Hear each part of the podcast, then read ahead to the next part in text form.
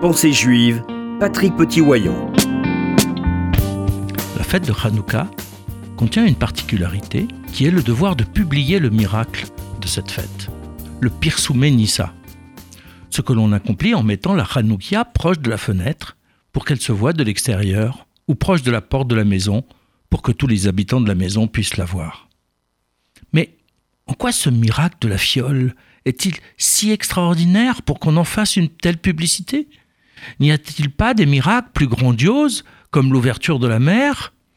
Or, on n'en fait aucune proclamation vers le monde extérieur.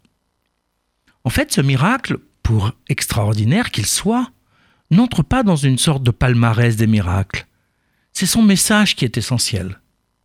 Antiochus et ses hommes ont tout fait pour séparer le peuple juif de son Dieu, en interdisant l'accomplissement des commandements, et en allant, comme l'indique la Gemara de Rosh Hashanah 18b, jusqu'à interdire de prononcer le nom de Dieu.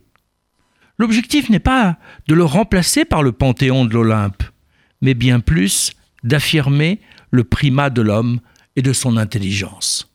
Les divinités de la mythologie grecque ne sont que des hommes avec des super-pouvoirs. Ils ont des mœurs et une moralité similaire qui est loin d'être exemplaire. La reconnaissance du Dieu des Juifs c'est accepter la transcendance, c'est-à-dire une intelligence qui soit supérieure à l'homme, qui dépasse complètement son orgueil. Or, en allumant de nouveau la menorah, le chandelier du temple, les Juifs ont marqué leur attachement à la spiritualité.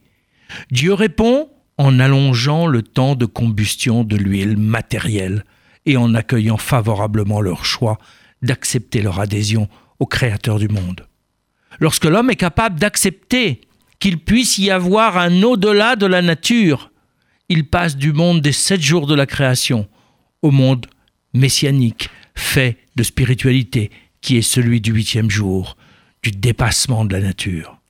Ce que les Juifs proclament à Hanouka, ce n'est pas le miracle en lui-même, mais leur attachement à Dieu et leur acceptation de la transcendance divine. Cela vaut le coup d'être proclamé. L'homme s'il est essentiel, n'est pas le tout. Il existe un être qui le dépasse et qui l'a créé et auquel il souhaite être attaché pour avancer le temps du huitième jour.